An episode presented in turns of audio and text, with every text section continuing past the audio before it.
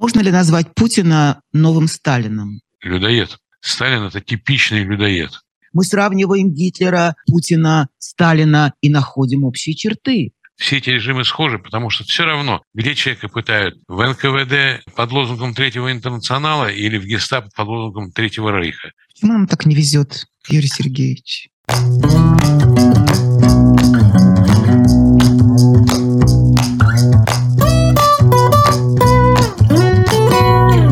Добрый вечер, дорогие друзья, дорогие зрители, дорогие подписчики. Это канал The Insider. Э, меня зовут Ксения Ларина. И, как обычно, каждую неделю мы встречаемся в нашей виртуальной студии с людьми, чье мнение нам важно. И вам, надеюсь, тоже. А сегодня у нас э, в гостях историк э, Юрий Сергеевич Пивоваров. Юрий Сергеевич, приветствую вас. Здравствуйте. Добрый день, здравствуйте. Очень рада вас видеть. Я Несмотря тоже. на, да, на условия, интерьеры и декорации, в которых сегодня наша жизнь протекает. Мы все в разных часовых поясах, мы все в разных городах и странах. Но слава богу, что есть возможность э, друг друга чувствовать и друг с другом говорить благодаря вот тому самому чуду 21 века. Начало марта как всегда, все вспоминают в России, во всяком случае, великого кормчего и вождя Иосифа Виссарионовича Сталина. В этом году 70 лет со дня а, его смерти, и он по-прежнему смеется и делает козу, как на той знаменитой фотографии, всем своим потомкам, потому что потомки никак не могут от него избавиться. Почему? Мой вопрос сакраментальный, который я вам задавала уже не раз поскольку мы не раз на эту тему говорили за многие-многие годы, а то и десятилетия. Почему никак потомки не расстанутся с этим человеком и с этим символом? Я сейчас попробую что-то сказать на эту тему, но должен еще отметить, что начало марта – это не только смерть людоеда, как его в раковом корпусе назвал Солженицын. Это и отречение царя, последнего российского императора Николая II в ночь с 2 на 3 марта. Это убийство царя-освободителя Александра I, 2, я извиняюсь, 1 марта 81 года. Это убийство Павла I, такой последний удавшийся государственный переворот. А 5 марта умер еще великий русский композитор Сергей Сергеевич Прокофьев. А в 66 году, 5 марта, умерла Да. Анна Андреевна Ахматова. Да. В этот же день, да. Да, да, да, да. Теперь, что касается Сталина. Сталин не только нас оставляет в покое, так сказать, и мы с ним не распрощались, наоборот, его значение растет и растет. 5 марта, в день 70-летия со дня смерти Сталина, госинформационное учреждение РИА Новости распространило такую информацию. Это государственное учреждение, значит, это согласовано или прямое указание власти действовать. Это не воля каких-то там журналистов или, я не знаю, кого-то еще. О том, что борьба со Сталином – это русофобия. Борьба с именем Сталина – это то, что приведет нас к гибели государства. И уже привело в 91 году, когда распался Советский Союз. А если будем продолжать, и сегодняшняя страна распадется. И что Сталин – это вот все наше, и вместе со Сталином мы победим. Я считаю, что это, если не государственный переворот, то это важнейшее событие, поскольку это полная ревизия решений 20-го съезда КПСС, это полная ревизия ряда законодательных актов Российской Федерации о реабилитации всех политических жертв. Это указ президента Горбачева был в 90-м году. И было решение Конституционного суда, где называлось это осень 92 -го года. И был закон, значит, о Российской Федерации осенью 91 -го года о том, что сталинский режим – это такой государственный террористический режим. Никита Сергеевич Хрущев писал, я замечу, это не диссидент, а первый секретарь ЦК КПСС. Он писал, что Сталином были сделаны такие преступления, которые могли бы пройти безнаказанно лишь в таких фашистских странах, где правили Гитлер и Муссолини.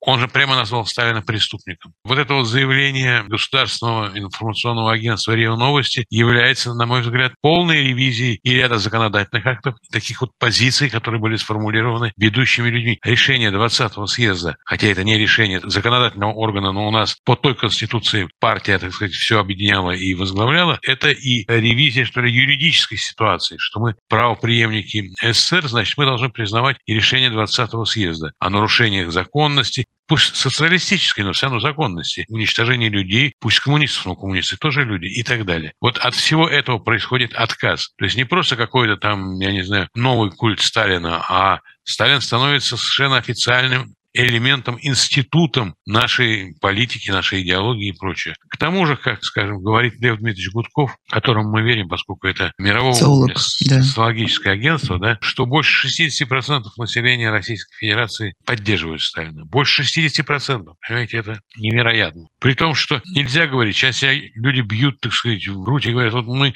не проводили десталинизацию, деленинизацию, декоммунизацию, или проводили плохо, поверхностно. Пусть так, но проводили там в 90-е годы, а еще во времена оттепели, то есть десятилетия после 56 -го года 20-го съезда. Все это было. Были, так сказать, и художественные фильмы, и книги, и все это доступно. Архипелаг ГУЛАГ в школе проходит. Прочтя архипелаг ГУЛАГ или хотя бы немного почитав его и узнав, что это такое, нельзя быть сталинистом. Ну, нормальному человеку нельзя. Кстати, вот давайте такая... вспомним, что по инициативе Владимира Путина архипелаг ГУЛАГ был включен в школьную программу. Это он сам предложил. Сегодня только благодаря тому, что жива еще Наталья Дмитриевна Солженицына, которая является как бы такой негласной подружкой Владимира Владимировича Путина, пока она жива, еще его, наверное, официально не тронут, но это как с Ельциным, понимаете, как только Ельцин умер, тут же сразу 90-е стали страшными, лихими и кошмарными. Хочу спросить вас так, Юрий Сергеевич, есть ли прямая связь между вот этим вот непроговоренным, непрожитым, непрорефлексированным 20 веком советским и сегодняшней войной. Вне всякого сомнения, сегодняшняя война есть совершенно не обязательно, ее могло и не быть, но это закономерное совершенно событие, которое вытекает из того, что происходило в последние годы в нашей с вами стране. Потому что сначала была война, она и сейчас продолжается, но началась как война внутренняя, против внутреннего, в кавычках, врага, ну, в общем, всякого инакомыслящего, инакодействующего. Неважно, кто это, важно, что вот он не такой, как ты. А потом это стало уже и внешними делами. Грузия, и 14 год Крым, и Донбасс. И вот, пожалуйста, вот так мы и дошли до этого. Такого рода режимы, они не могут остановиться внутри. Они должны экспансию свою проводить и вовне, и внутри. Во внутри нас мочить, я извиняюсь за выражение, нас там сажать, лишать возможности жить в своей стране, выдавливать нас. А вовне это вот нападать на тех, кого они считают беззащитными, слабыми и там за три дня. На Америку они не будут нападать, понимаешь, что получат по зубам.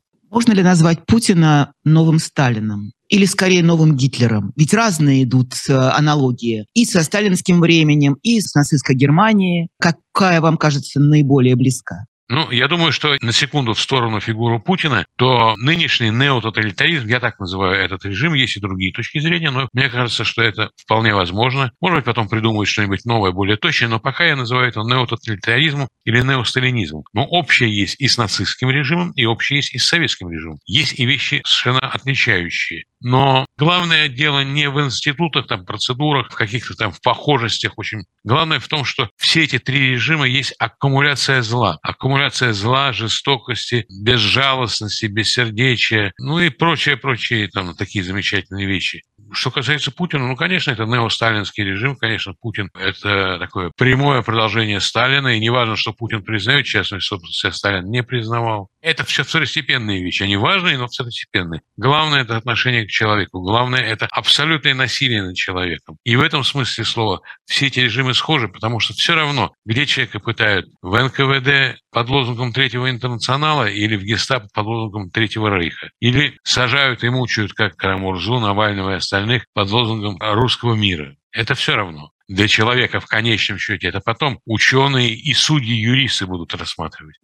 Вы, конечно, вы историк, не психолог, но у вас такой огромный опыт проживания в разных исторических эпохах, пусть и в таком вот воображариуме, который существует, как мне кажется, у каждого историка, который занимается конкретными периодами. Как мне кажется, согласитесь со мной или нет, вы туда себя помещаете для того, чтобы понять, как там развивалась логика, историческая логика этого периода, этого времени. Почему мое такое вступление? Что можно сказать вообще об таком среднестатистическом портрете диктатора? Неважно, какой национальной принадлежности, неважно, в какой части света он творит свои злодеяния. Мы всегда ищем какие-то истоки в детстве. Мы сравниваем Гитлера, Путина, Сталина и находим общие черты комплексы, эти комплексы неудачника, комплексы, как мне кажется, недостаточно развитых способностей, что человек видит, что кто-то сильнее, умнее, краше, в конце концов. Насколько это имеет значение, на ваш взгляд?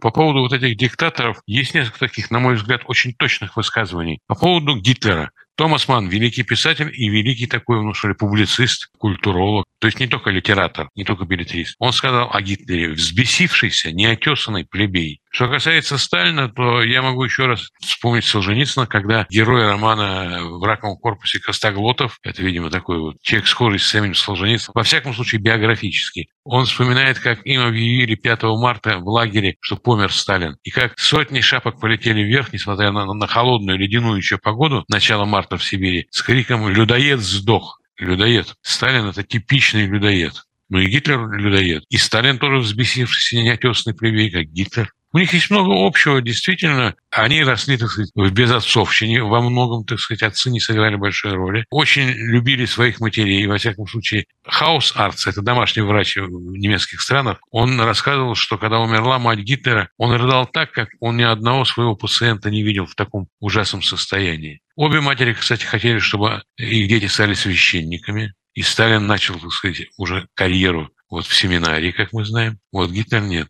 ну, много, конечно, и различного культуры, так сказать, австро-венгерская, в которой родился Гитлер, и Гитлер, который приехал в Вену поступать в Академию художеств, но не поступил, несколько раз поступал. Я видел его пейзажи, ну, это такой среднестатистический уровень. Этот человек ходил в оперу, особенно любил Вагнера, как мы знаем. Сталин ни в какую оперу не ходил. Кстати, он тоже в Вене... Театр любил. Вот. Особенно мы, мы знаем, как он любил там Дни Турбиных и прочее. Да, да, да. Это при том, что я очень люблю Булгакова, и я этим не ругаю его. Сталину это было близко, конечно, и он это потом показал. Когда из интернационал-социализма Ленина, Троцкого, Зиновьева он сделал национал-социализм, то есть строительство социализма в одной стране, и вообще, так сказать, Запад – враг и прочее. Старая традиция русская.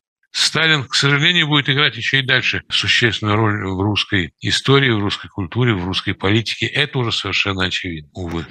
Почему так покупаются на вот это вот обаяние зла многие просвещенные люди? Я тут э, вспоминала записи Корнея Чуковского, который рассказывал, как они еще совсем молодыми людьми встречали на трибуне Сталина в каком-то зале, уж не помню, что там было, не, не суть важно. Важно то, что восторг который испытывали они все. И он был вместе с Пастернаком, с Борисом Леонидовичем Пастернаком, и Пастернак тоже кричал, какой восторг, какой удивительный человек. Вот он, наконец-то к нам пришел настоящий руководитель, на которого можно смотреть. Это они говорили про Сталина. То же самое мы наблюдали в течение вот и сталинского времени, и то же самое мы наблюдаем и сейчас во многом, когда в Путина влюбляются. Есть карьеристы, безусловно, есть люди, которые боятся показать, что они на самом деле думают, но есть искренне влюбленные. Чем это объяснить?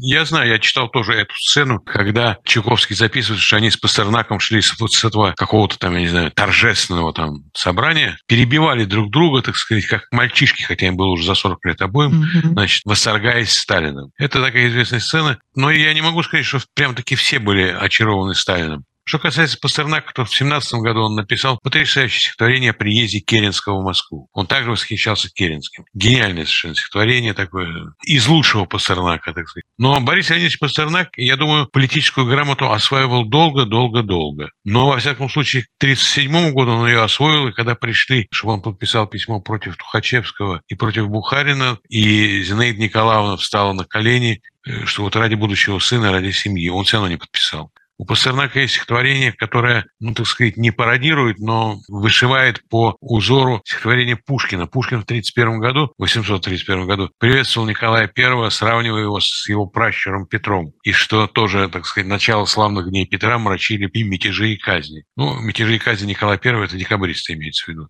Пушкин, так сказать, вот приветствует Николая, ждет от него великих, как и его прадед, деяний. А через сто лет Пастернак в 1931 году напишет стихотворение, есть эти же слова. «Хотеть, в отличие от Хлыща, в его существовании кратком, труда со всеми сообщая, заодно с правопорядком». Не надо особо горевать, что опять мятежи и казни, а это был разгар коллективизации, и Пастернак отчасти это видел, когда он был на Урале в командировке от э, литературных каких-то там, я не знаю, организаций. То есть, своими словами, видел этот голод, ужас, смерть и прочее прочее. Пастернак, автор доктора Живаго, это уже другой человек. Это человек, вот прошедший через террор 30-х годов, это человек, потерявший там своих друзей Тицан, Табидзе, Марина Цветаева там и так далее. Это человек, который пережил войну, и это другой человек. То, что о нем сказала Ахматова, могучая евангельская старость и тот горчайший гефсиманский вздох. Но, с другой стороны, я вам должен сказать, что и не все восхищались Сталином, как не, не все восхищались Гитлером. Скажу, что в Германии был такой присловие во времена Гитлера. У человека могут быть три качества, но только два качества одновременно. Одно – человек умный или глупый, второй – человек нравственный или безнравственный, и третий – человек поддерживает национал-социализм или нет. Если человек глупый и поддерживает национал-социализм, значит, человек безнравственный совершенно. Если человек умный поддерживает, тоже это безнравственный совершенно. Национал-социализм может сочетаться либо с глупостью, либо с безнравственностью.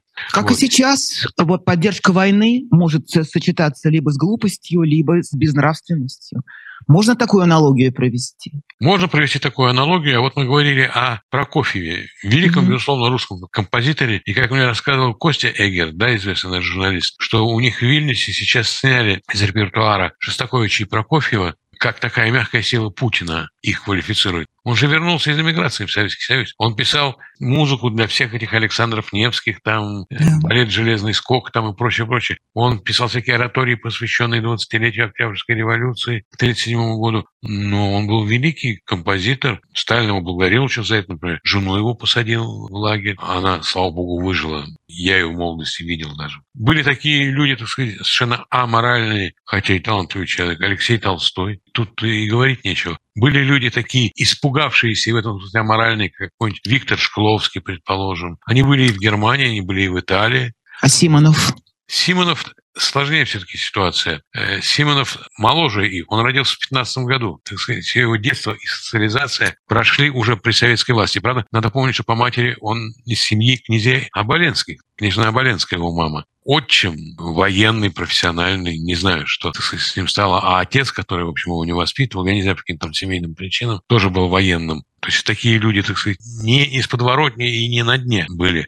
Симонов, с одной стороны, плохой писатель, а с другой стороны, он написал, ты помнишь, Алеша «Дороги с Малиничины». Он написал «Жди меня, и я вернусь». Он там помогал Надежде Яковлевне Мандельштам, прописку в Москве и квартиру. Он был «Мастер и Маргариту» издал, в конце концов. Ну, разумеется. Да, и да. очень многих спасал. И одновременно с этим он был одним из лидеров по жестокости и отвратительности в борьбе с космополитами. Многие друзья его были космополитами, в переводе на русский язык евреями, да? Э, Симонов фигура сложная. Сложнее. Да, mm-hmm. сложнее. Хотя как творческая личность, в сравнении там с Пастернаком или кем-то, он, конечно, никто.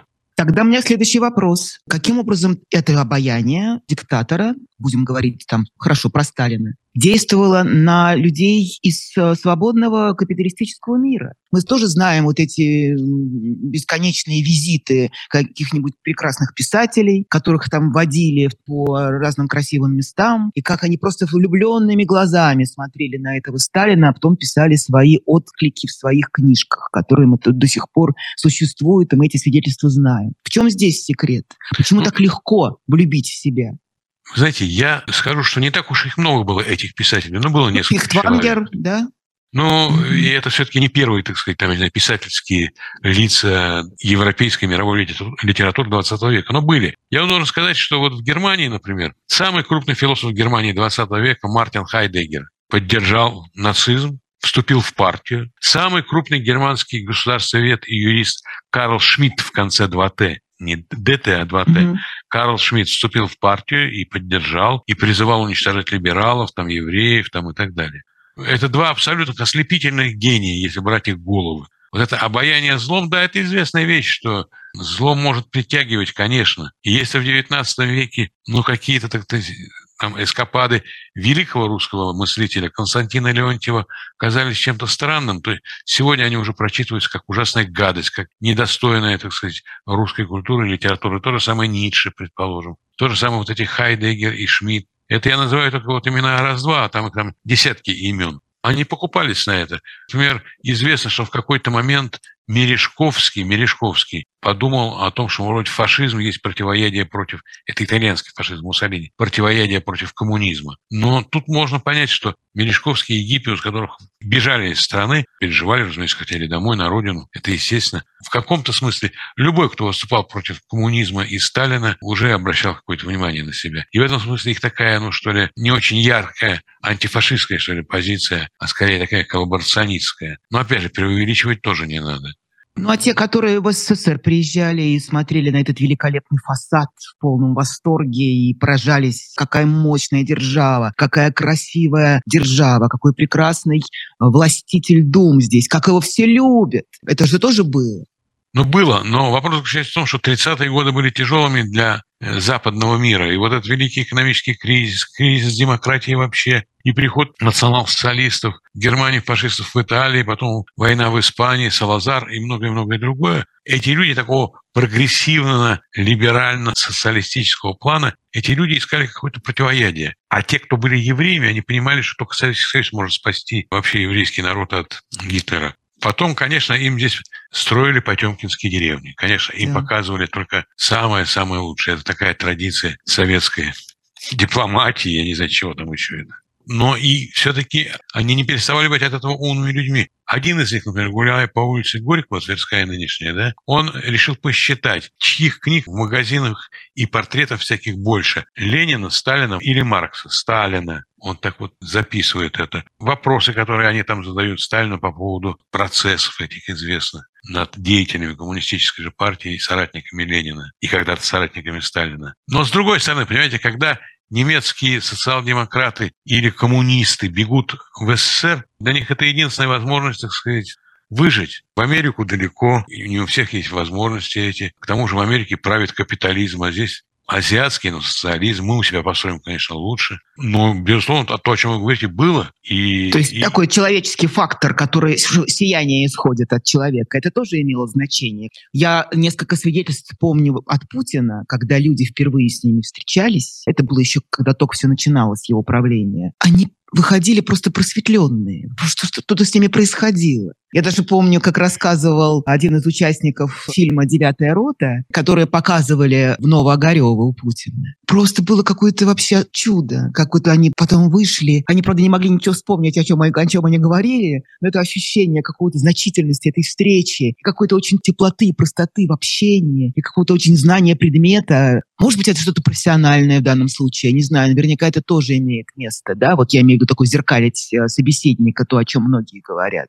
Очарование властью – это вообще вещь известная. А уж в России тем более. Властицентричная цивилизация. Она была при царях такой, Главная субстанция – это именно власть. Остальное все функционально. И, конечно, персонификатор власти, он вызывает жуткий интерес и такой вот... Э, ох, в свое время, уже к этому времени, вдова Андрея Дмитриевича Сахова Елена Георгиевна Боннер заметила, что она как-то разговаривала с генералом Калугиным. Помните, такой был генерал? Конечно во времена перестройки, подумала, какой шармер, какой как он умеет. А потом подумала, ну ведь это же его профессия. Угу. Вспомнив, кем был генерал Калугин, какой воинской части, так сказать. У вас была такая вот близость с кем-то из представителей власти? Вы чувствовали свечение, исходящее оттуда?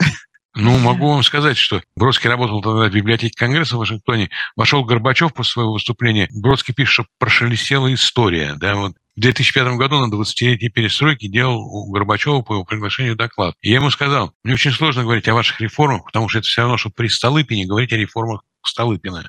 Было такое ощущение от, от Горбачева, заочное ощущение от Николая II, совершенно оболганной фигуры в русской истории, которой очень много, и при нем очень много было сделано для развития России, модернизации, вестернизации, социально-экономического развития, научного, культурного, образовательного и так далее. Было много и плохих вещей, но именно при нем была первая конституция, был парламент, были политические партии, профсоюзы, отменена цензура там и прочее. Но были вещи, которые не были решены, и это тоже стало одной из основ революции. Ну вот он фигура Николая II для меня очень и очень симпатична. Я могу назвать еще несколько исторических фигур, которые мне близки, но я их не знал, потому что они жили за 200 лет, за 300 до меня. Там князь ну, Василий скажите. Васильевич Голицын – это эпоха, это такой фаворит Софьи Алексеевны, старшей сестры Петра, которая правила, пока он мальчишкой был, который хотел провести реформы типа Петра, тоже европеизация, тоже, так сказать, развитие и прочее, но на основе эмансипации, постепенного освобождения крестьянства от крепостного права, в отличие от Петра. Или, например, Спиранский, великий русский реформатор,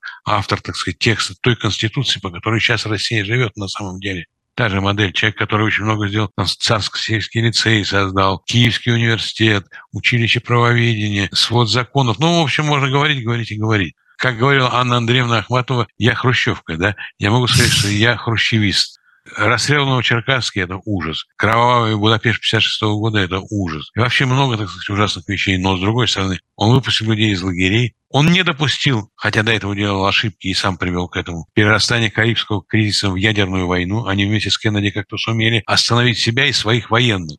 Ельцин не герой моего романа, но Ельцин на этом танке в 91 году. Это история, это великая история. И Ельцин, который не позволил, я знаю, должно вызвать неудовольствие большой интеллигентской публики, которая считает, что и Ельцин, и там Хазбулатов и Рудской были одинаково виноваты в том, что произошло. Нет, не одинаково. Вот те, которых Ельцин потом стрелял, по которым стрелял из танков, они бы повесили Ельцина и всю его команду и так далее. Или расстреляли, или Великая роль Ельцина в том, что он и тех, кто затеял первый путь 91 года и 93 года события, он не казнил их, он выпустил из тюрем, была проведена такая юридическая операция, что их выпустили. Говорят, что это не он, а там кто-то другой, генеральный прокурор.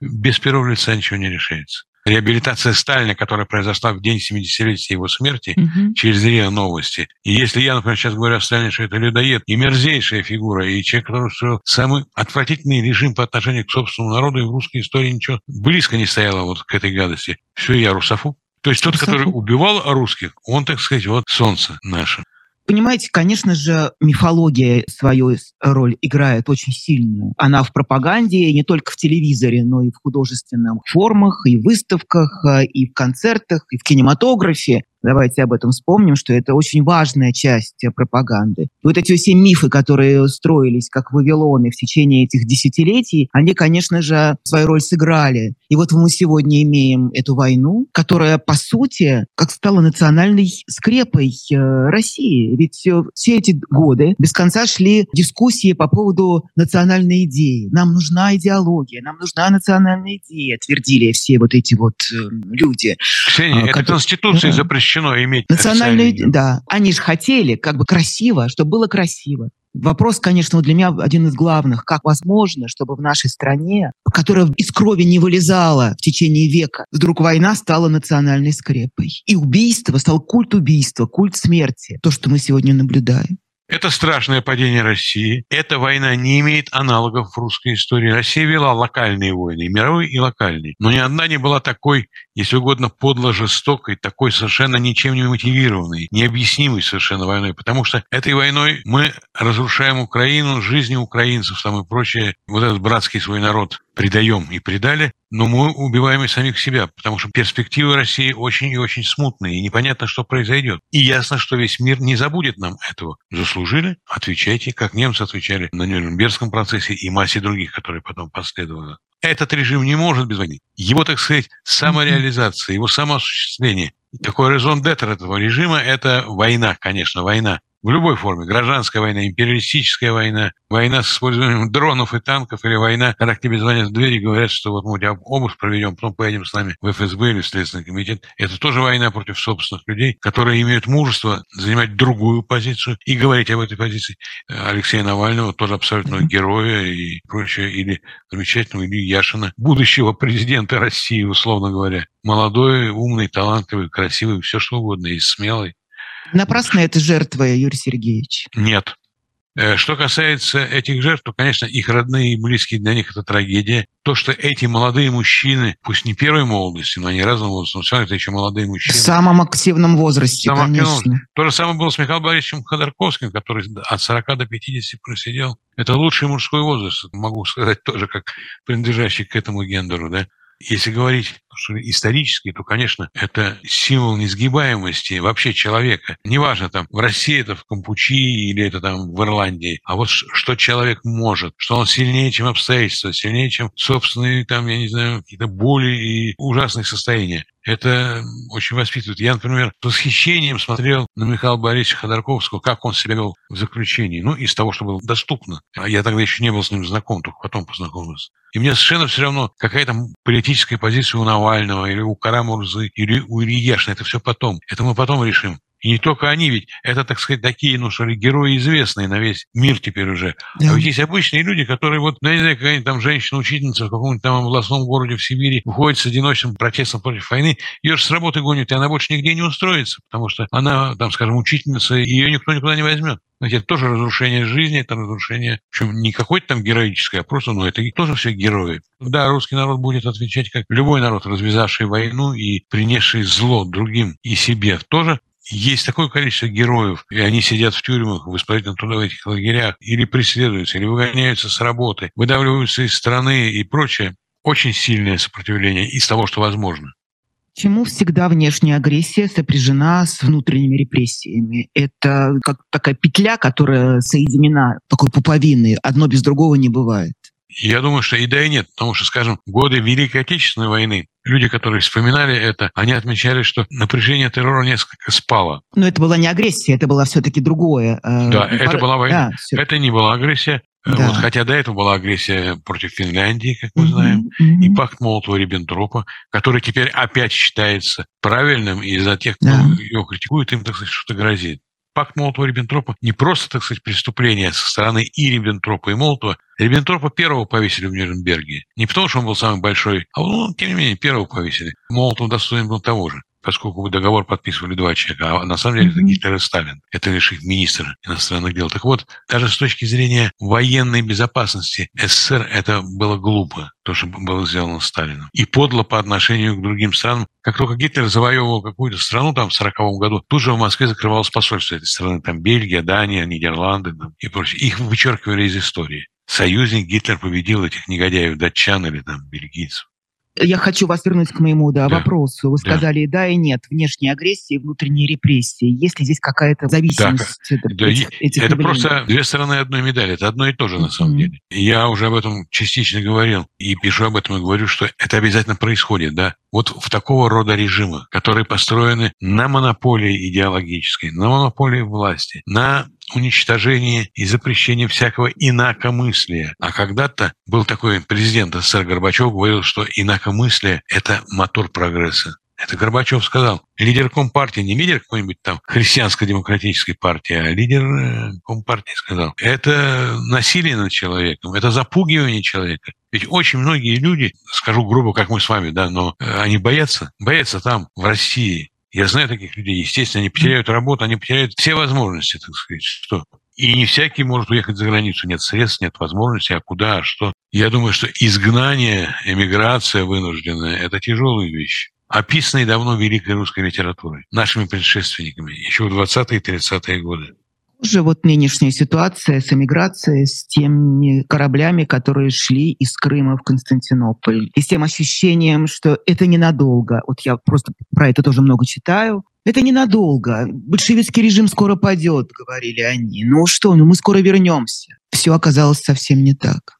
Я знаю и сейчас людей очень оптимистически настроено, которые говорят, вот скоро вернемся, и все будет хорошо. Набоков об этом пишет, что ему казалось, что вообще там не пройдет несколько лет, как мы вернемся в Россию, так сказать, в русскую черемуху, и вообще все будет замечательно. Многие люди не распаковывали чемоданы, не брали гражданство тех стран, где они находились, хотя иногда эта возможность была. Я не отношусь к этим оптимистам. Я не думаю, что это скоро закончится. Это еще не скоро закончится. А когда закончится, нас будет ждать очень тоже тяжелый период какой-то смуты, какой-то неустойчивости, попыток каких-то реформ, которые мы не знаем, как проводить. Понимаем, что надо, но не знаем, как. И не приведут ли они тоже к какому-то ухудшению ситуации. Я сейчас, когда говорю, я имею в виду конкретные предложения, что надо делать. Некоторых mm-hmm. людей, они существуют, эти предложения, разумеется. Я не оптимист на предмет того, что мы вернемся в Россию и нам будут аплодировать. Есть еще опыт немецкой иммиграции, поскольку мы сегодня с вами вот так вот плаваем во временных отрезках истории. Когда первая волна иммиграции немецкой, когда немецкие интеллектуалы побежали из Германии в 1933 году, Европа просвещенная говорила им, ну ладно, ну бро, да ладно, да не, ну, не преувеличивайте, да как так может быть в 20 веке, да такого быть не может, Господь с вами. Но в итоге, буквально в считанные месяцы, Европа оказалась повержена этим самым диктатором. Можно ли сказать, что мир просмотрел, проглядел Путина? Что Можно. Да. В Мюнхене, наверное, была такая ключевой момент, верно, тогда. Может быть. Причем я могу понять этих людей. Например, социал-демократы немецкие, которые ратовали, ну а потом не только социал-демократы, вообще немецкие политики, за вот эти вот торговые отношения э, с Россией, втягивая их в торговые отношения, мы их как бы минимизируем их агрессивный потенциал, разрушительный, деструктивный потенциал и так далее. В этом есть резоны, конечно, в этом есть. И, скажем, для немецкого капитала, который привык оперировать в России с 50-х годов XIX века и играть значительнейшую роль в экономическом развитии России. Это просто была традиция. Очень влиятельные силы, которые стоят, они сейчас существуют, кстати говоря, за теснейшие же экономические отношения с Россией, в том числе и для того, чтобы ее, так сказать, держать в узде. Но вот не получилось. Оказалось, что это ошибочная стратегия, и это от нее многие сейчас отказываются и просят прощения, включая президента Штайнмайера, критикуют Ангелу Меркель, совсем не социал-демократку. Это были совершенно продуманные, рациональные действия, взаимовыгодные и для России, и для Германии. Казалось, что так проглядели. А то, что шли, так сказать, на поводу у Гитлера, вот это Мюнхенское соглашение известное, да, да. где Чемберлен и Даладье пошли на поводу у Гитлера и Муссолини. А чем это еще было связано? Потому что боялись воевать. Только что закончилась Первая мировая, где миллионы англичан и французов погибли. Я про немцев не говорю, поскольку у немцев был нацизм, и они хотели реванша. А французские и английские лидеры, вот мы их ругаем, и правильно ругаем, что они зеленый свет дали гитлеровской агрессии, но они боялись за своих людей, что люди погибнут. Цена человеческой жизни на Западе, в Европе гораздо выше, чем цена человеческой жизни в нашей с вами стране. Ну вот этим, наверное, объясняется и такая растерянность, и долгое непонимание, какую стратегию выработать для того, чтобы эту войну остановить со стороны вот э, европейского сообщества, Европейского союза, со стороны европейских лидеров. Достаточно долго все-таки они стояли и не понимали, что делать. Это же похоже на тот период истории, который мы сейчас с вами вспоминаем, да, про Мюнхенское соглашение, когда тоже испугались и не растерялись, и не понимали, что делать. Больше, я думаю, даже, что вот они не понимали, что делать, и опять вот о чем я говорил, они не хотели новой войны и новых жертв. Не, не выдержат просто эти народы. Как ну, и сейчас, демографический. Наверное. Да, конечно. При том, что, понимаете, какая вещь? Российский неототалитаризм вырос из двух десятилетий демократизации России после гибели советского режима. Ну, во всяком случае, одно десятилетие точно было таковым. Путин сразу начал зажимать свободы, тотчас же. Он еще даже не был президентом, когда в конце 99 -го года, выступая перед сотрудниками ФСБ на Лубянке, говорил о том, что командированная или направленная группа в правительство под прикрытием. Это были реальные слова тогда премьер-министра, и всем было известно кандидата на пост президента. Все понимали. Да и по Конституции премьер всегда второе лицо, и в случае чего он становится и о президента. Так вот, велась антикоммунистическая, антитоталитарная пропаганда. Вот вы вспомнили про телевизор, но были там все-таки и фильмы, где к этому критически относился, пытались что-то сказать. Где угодно можно было купить любую книжку, за которую там во времена моей молодости в тюрьму посадили там да. Шаламова, я не знаю, кого угодно. Но это не, не заслуга Путина была, он очень быстро... Нет, нет, как любой другой человек видел, куда это идет. Но что это зайдет так далеко, представить было невозможно не только потому, что страшно и не хотелось, а потому что у нас же уже это было. Зачем же второй раз? Немцы попали в свой тоталитаризм, не имея до этого еще тоже тоталитарного режима. Потому что их кайзеровский режим был ну, достаточно авторитарным, строгим, но вполне, так сказать, э, жить было в нем можно. Нормально. А тут получилось, что почти сознательно вошли в, в ту же кровавую э, реку. Сначала и, отказавшись и, и, Незначительная от часть людей вошла с, да. восторгом, удовольствием да, и так далее. Да. Давайте так. Вопрос, который я очень люблю задавать умным людям все-таки кто кого выбрал? Путин народ или народ Путина? Где здесь вот это произошла, вот эта точка абсолютного, обоюдного оргазма, когда вдруг агрессивно послушное или, или наоборот непослушное, агрессивно подавляющее большинство сказало «ты наш папа», и папа сказал «да, я ваш царь, я ваш вождь, пошли со мной». И обнявшись, они бросились в эту яму, которую сегодня мы видим яма под названием «Война», уничтожение всего живого, уничтожение всех демократических институтов, вообще обрушение страны, которую строили, начиная там с Горбачевских времен. Вы уже ответили на свой вопрос, и совершенно точно, обнявшись. Одному нельзя обняться. Ну, обняться могут, ну, как минимум, два человека, да, или два каких-то субъекта истории. Так вот, не Путин, не народ, и Путин, и народ. А ведь это же характерно не только для России. Посмотрите, в разных пропорциях. Посмотрите, Трамп. Он был президентом, он сейчас хочет стать, несмотря даже на возраст и неудачное правление, стать президентом. И уже действительно миллионы и миллионы поддерживают. Потому что они в Трампе видят что-то такое свое, что-то близкое. Я знаю нескольких людей, интеллектуалов, которые умны и образованы, но они люди насилия, они люди без сожаления относящиеся к другим людям, бессердечные люди, жестокие люди, и они чувствуют ну, почти физическое удовольствие в преследовании кого-то, в нанесении им каких-то, так сказать, э, ран, перенос, в смысле разумеется. И я абсолютно убежден, что Путин и его руководство – это люди, которые балдеют от того объема насилия, который у них в руках, как алкоголику надо выпить обязательно, так вот им обязательно надо вот это насилие реализовать. Это страшная вещь, но она встречается во всех народах.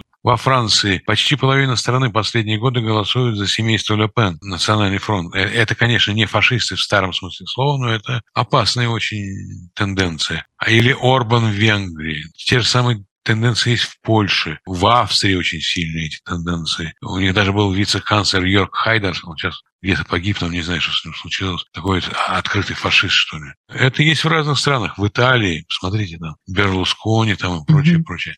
Но что спасает эти страны? Наличие сильных институтов. От Трампа Америка спаслась тем, что устояли институты. Это двухпалатный парламент, это Верховный суд, это другие институты, так сказать, силовые ведомства, правовые. Они устояли. То же самое во Франции. Во втором туре обязательно здравая Франция, хоть на несколько процентов семейство Лепена опережает, и французы говорят «нет».